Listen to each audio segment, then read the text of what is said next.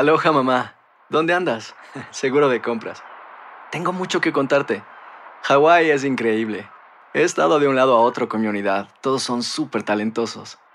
Ya reparamos otro helicóptero Blackhawk y oficialmente formamos nuestro equipo de fútbol. Para la próxima te cuento cómo voy con el surf y me cuentas qué te pareció el podcast que te compartí, ¿ok? Te quiero mucho. Be All You Can Be, visitando goarmy.com diagonal español. Hacer tequila, Don Julio, es como escribir una carta de amor a México. Beber tequila, Don Julio, es como declarar ese amor al mundo entero. Don Julio es el tequila de lujo original, hecho con la misma pasión que recorre las raíces de nuestro país. Porque si no es por amor, ¿para qué? Consume responsablemente. Don Julio Tequila, 40% alcohol por volumen, 2020. Importado por Diageo Americas, New York, New York. When something happens to your car, you might say,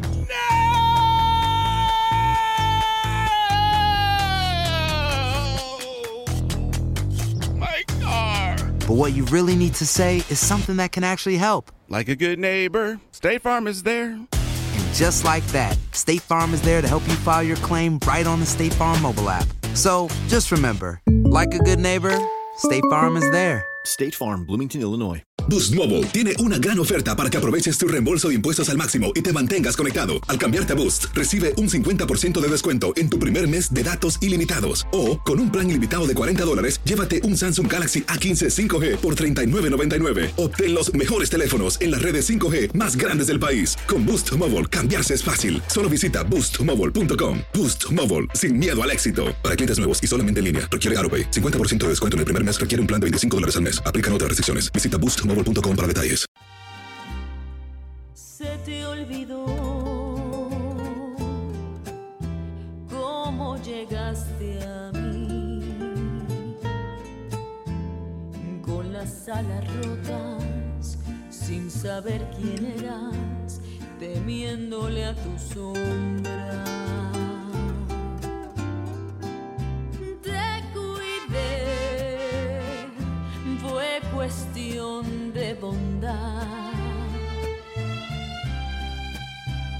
Me reconocía en tu alma herida. ¿Quién me lo diría? Hoy traicionas mi lealtad.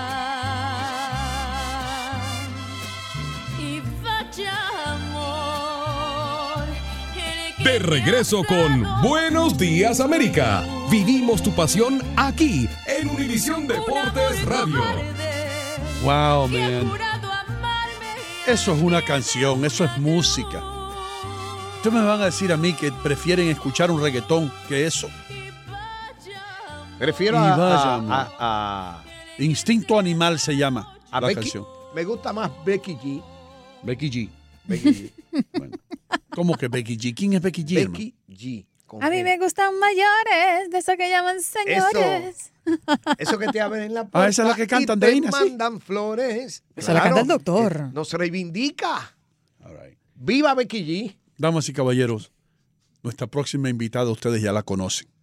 Doctora, psicóloga. A mí me impresiona y me intimida hablar con los psicólogos porque siempre pienso que me están analizando, tú sabes.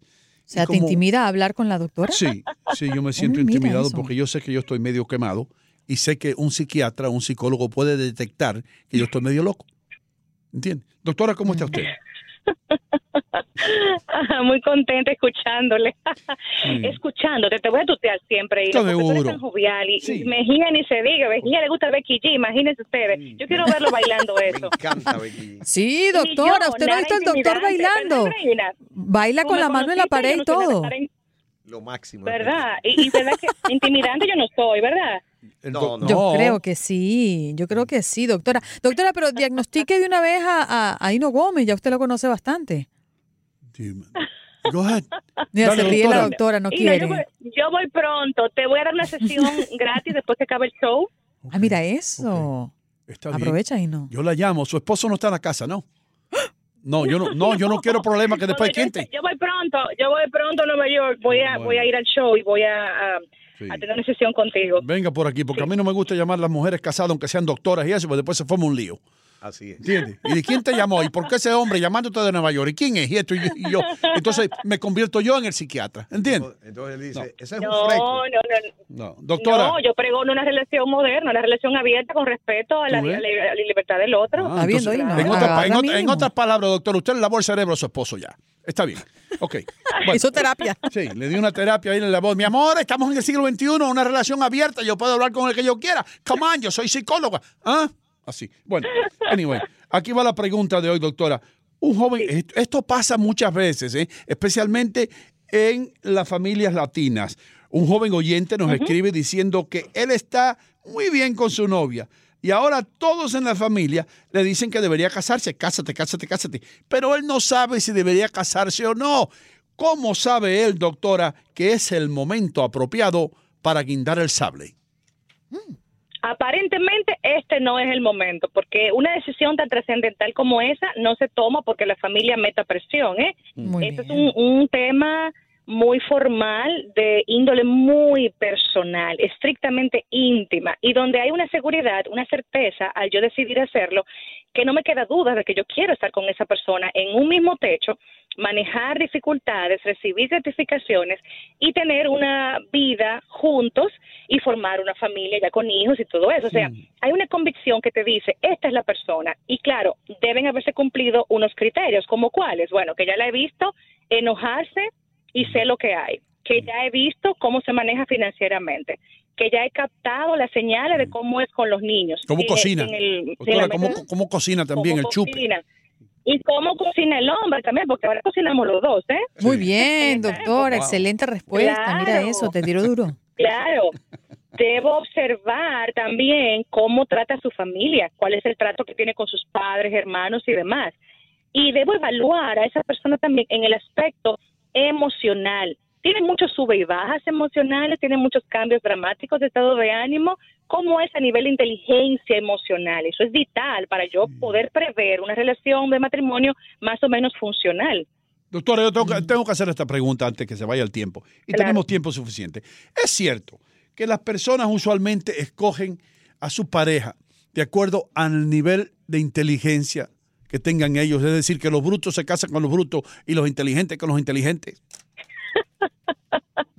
Ay, Dios, me encanta cómo y nos pone las preguntas así bien populares y eso. Yo creo Sí, que hay bruto, una bruto, eh, bruto, similitud, hay una hay una similitud eh, eh, cognitiva, o sea, académica, social, que se nota, que se percibe. Y efectivamente, Gino, tú que eres un hombre tan inteligente, No. vas a elegir una mujer que vaya No, doctora, a ti. ahí se equivocó. Ahí se equivocó. Claro. No, acorde a ti, que pueda hablar contigo los temas que tú manejas, que pueda tener un, una apertura mental para eh, recibir distintos esquemas de, de, de formato de las cosas y aceptarlas o respetarlas. Eso es muy importante. La parte académica creo que es vital para que una relación funcione. Mm, Doctor, ahora fíjese el caso de este joven oyente, ¿no? Eh, dice que es la familia la que anda con este acoso y preguntándole que cuándo se van a casar. ¿Cómo debe reaccionar él ante la familia para que esto no le siga perturbando? ¿Cortarlo por lo sano y decirle, le agradezco que no me siga preguntando, es una decisión que yo tomo? ¿O llevar la corriente hasta que la familia se canse y bueno, y ya él tome la decisión? ¿Cómo debe actuar ante la pregunta? Mira que ambas opciones son válidas. Yo puedo confrontar a mi familia de una forma así bien, bien directa y decirle yo voy a decidir casarme cuando sea el momento oportuno y me sienta preparado y espero que ustedes me respeten mi decisión y no me sigan asediando. O también, que he visto casos, hay gente que lo que asume es una postura de indiferencia. La familia habla que habla y él o ella están como en otro planeta, no le hacen caso, le entran por un oído y sale por el otro y no se complican y no se cargan innecesariamente con ese tipo de discursos. O sea que todo depende cómo este joven sea, cuál es su, su formato de manejar las cosas así con, con este nivel de presión, pero eh, al final y al fin y al cabo lo que importa es lo que él sienta, lo que él ha razonado de lo que implica una vida en pareja y lo que le espera al formalizar un matrimonio, que es algo bastante serio y que tiene mucha envergadura para toda la vida. O sea, que no es una decisión para tomarse la ligera. Doctora, hay, hay una pregunta aquí para usted, pero una pregunta bien difícil. ¿Cómo Vamos usted, usted cree que una relación es más estable? ¿Cuando la pareja tiene relaciones antes de casarse o cuando se casan sin haber tenido relaciones antes? Ay, ay, ay. Sí. me metiste, sí, me metiste en una, en una cancha a jugar contigo, Mejía. Realmente, mira, el tema de la, de la relación sexual antes del matrimonio es algo sumamente común. O sea, ya no hay garantía de que quien se va virgen. Sí hay gente que se va virgen al matrimonio, pero eso no hay garantía ni podemos tampoco estar totalmente seguros. Ahora, que eso sea un detalle o un criterio que determinará en un futuro éxito matrimonial, como tal, no creo que sea medible. Porque realmente la mayoría de parejas en la actualidad tienen sexo antes de casarse, antes de formalizarse. Y vemos parejas muy estables, muy bien llevadas y otras que son un desastre. Y el sexo prematrimonial como tal no creo que sea una, una, un factor que se mida para determinar eso. Ahora, yo sí estoy clara en que una vida sexual rica matrimonialmente hablando, diversa, creativa, romántica, pasional, tiene que ver con un no abusar de eso antes del matrimonio. Doctora, Claro, porque fíjese. si antes de yo casarme, Mm. antes de yo casarme, si yo hago de todo y lo volteo como una media y nos subimos a la lámpara y hacemos de todo, puede que al llegar al matrimonio esto pierda un poquito como de la, de la parte así como tipo fuegos artificiales. O sea que yo agoto el estímulo, lo canso mucho, entonces ya al casarme como que bueno, y entonces, ¿qué queda aquí? ¿Y ahora qué? ¿Me entienden? Bueno, aquí Mire, doctora, por aquí, perdón, hay preguntas en nuestra cuenta. Buenos días, Oh, AM. No oh. voy a, no voy a hacer, eh, no voy a decir el nombre, no vaya a ser que no quiera comprometerse al aire, pero él pregunta cómo poder superar el haber encontrado a mi esposa en el cuarto de mi sobrino teniendo relaciones en mi apartamento. ¡Ah, Javier Crispín! Pero, pero con el sobrino. Con el sobrino. No dice, no, no especifica si fue con su sobrino o Mm, en la habitación del no sobrino. parece. Bueno, mira, superar una, una infidelidad, o sea, con este shock al tú recibir esta imagen tan grotesca, tan tan Mm. dramática, realmente oh, es un es un tema muy muy serio para sanar. Sí se puede sanar. Lo primero es que él perdone y que no sabemos que él decidió después si seguir con ella o dejarla. Pero indiscutiblemente que una de las cosas más dolorosas en la vida es descubrir una infidelidad y más frente a tus ojos, en, en una casa familiar, en un ambiente de intimidad, de familia. Entonces entendemos que él no lo va a olvidar porque la mente se queda con eso guardado. Mientras más emoción fuerte tenga el, el momento, más difícil olvidar. Pero el punto es perdonar y que él decida, según el tipo de matrimonio que lleva, si le perdona o si continúa a su lado. Ahora le voy a dar- gente que sí sana eso. Le voy a hablar el, doctora, yo quiero que el doctor Gómez le dé un consejo. El mujerólogo. Mi hijo, mi hijo, escúchame a mí. No escuchas a la doctora en esta. Empácalo todo ahora mismo. Agarra el Toyota y vete lejos para otro estado. Búscate un trabajo bien lejos y no vuelvas atrás. Oh, Dios. Ahí no hay remedio, doctora. Ahí no hay remedio. Está fuerte, está Con un- fuerte. está sí. fuerte eso, con un sobrino, Dios mío. Ahora, Mejía, doctora. salía a flote de la pregunta, Mejía, salía a Pero, flote. sí, perfectamente bien, doctora. Ahora, doc- Genial, como usted lo Ahora, mi, mi- Nadie como mi usted. pregunta es algo que va en ese mismo eh, Tenor. rango. Sí. Tenor. Está muy filosófico, Tenor no eh. son los que cantan en las óperas, hermano. Sí, una acepción entre Entonces, otros. en ese mismo cantante, la peli- En la- esa la- misma línea. La pregunta mía va. Eh, ¿Qué pasa entonces con aquellas parejas que son bien, bien religiosas y que se mantienen sin tener sexo hasta que se casan y después se encuentran que no son compatibles? Esto es un tema interesante porque sí las he visto, sí las he manejado y es un tema de muchas de muchos factores a considerar. Efectivamente, la gente que tiene una religiosidad muy dramática, eh, eh, un esquema de pensamiento muy rígido en ese sentido, podría tener eh, dificultades sexuales. Más, eso tampoco es algo eh, eh, como así, como tajante. Hay parejas que llegan a matrimonio vírgenes y tienen una vida sexual muy buena y hay otros que también llegan vírgenes y son un desastre. Aquí hay que asumir terapia, hay que evaluar el, el- el nivel de religiosidad y cuáles son las doctrinas humanas que ellos tienen implantadas, ¿verdad? Porque hay iglesias que implantan unas ideas bien, bien absurdas y bien, bien tontas, sin discriminar, claro, a ninguna, a ninguna creencia pero llegan al matrimonio con una con una con, con muchas prácticas válidas ya vetadas. No se puede hacer eso, el sexo oral es pecado, hacer el amor en otro sitio, el carro, eso es mal. O sea, son ideas que no tienen ninguna base ni científica, ni moral, ni, ni ninguna explicación lógica. Entonces sí creo que hay religiones que podrían hacer daño a una sexualidad abierta y sana en muchas parejas jóvenes sin ningún problema de, de base, solamente porque el pensamiento religioso es muy drástico. Doctora, eh, ¿hay una edad promedio que ustedes, los especialistas, recomiendan para casarse tanto para la mujer como para el hombre, que usted diga, bueno, la edad promedio perfecta. 75. El punto de oro es este. Ay. Edad promedio no, sí década, sí década. Yo creo que la década de la veintena, pero la segunda mitad, 25 en adelante, porque Pero para ambos, Mejía, y el para cerebro, ambos. Y sabes, eh, relativo, depende del nivel de madurez alcanzado, porque más que un número, más que la edad cronológica, lo importante es la madurez emocional y social que tenga la persona. Y por supuesto, el manejo laboral, que esté trabajando, que sea productivo, que tenga unas entradas importantes que puedan sustentar una casa.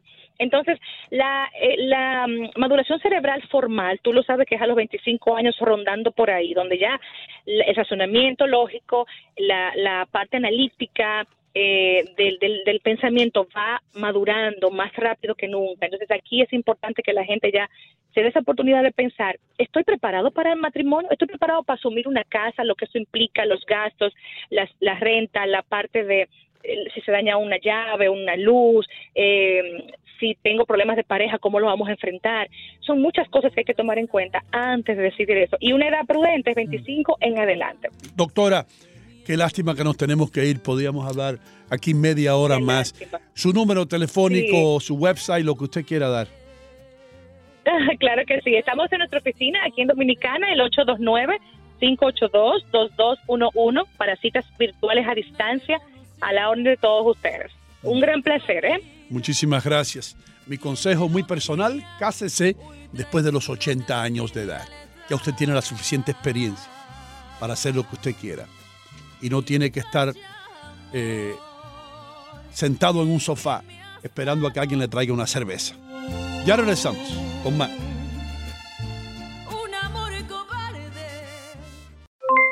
Aloha mamá, ¿dónde andas? Seguro de compras. Tengo mucho que contarte. Hawái es increíble. He estado de un lado a otro con mi unidad. Todos son súper talentosos. Ya reparamos otro helicóptero Blackhawk y oficialmente formamos nuestro equipo de fútbol. Para la próxima te cuento cómo voy con el surf y me cuentas qué te pareció el podcast que te compartí, ¿ok? Te quiero mucho. Be All You Can Be, visitando goarmy.com diagonal español. Boost Mobile tiene una gran oferta para que aproveches tu reembolso de impuestos al máximo y te mantengas conectado. Al cambiarte a Boost, recibe un 50% de descuento en tu primer mes de datos ilimitados. O, con un plan ilimitado de 40 dólares, llévate un Samsung Galaxy A15 5G por $39.99. Obtén los mejores teléfonos en las redes 5G más grandes del país. Con Boost Mobile, cambiarse es fácil. Solo visita boostmobile.com. Boost Mobile, sin miedo al éxito. Para clientes nuevos y solamente en línea, requiere AroPay. 50% de descuento en el primer mes requiere un plan de 25 dólares al mes. Aplican otras restricciones. Visita boostmobile.com para detalles. Si no sabes que el Spicy McCrispy tiene Spicy Pepper Sauce en el pan de arriba y en el pan de abajo, ¿qué sabes tú de la vida? Para, pa, pa, pa. ¿Quieres regalar más que flores este Día de las Madres? The Home Depot te da una idea. Pasa más tiempo con mamá plantando flores coloridas, con macetas y tierra de primera calidad para realzar su jardín. Así sentirá que es su día todos los días. Llévate tierra para macetas Bigoro por solo $8.97 y crece plantas fuertes y saludables dentro y fuera de casa.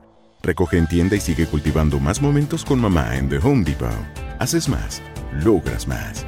Más detalles en homedepot.com diagonal delivery.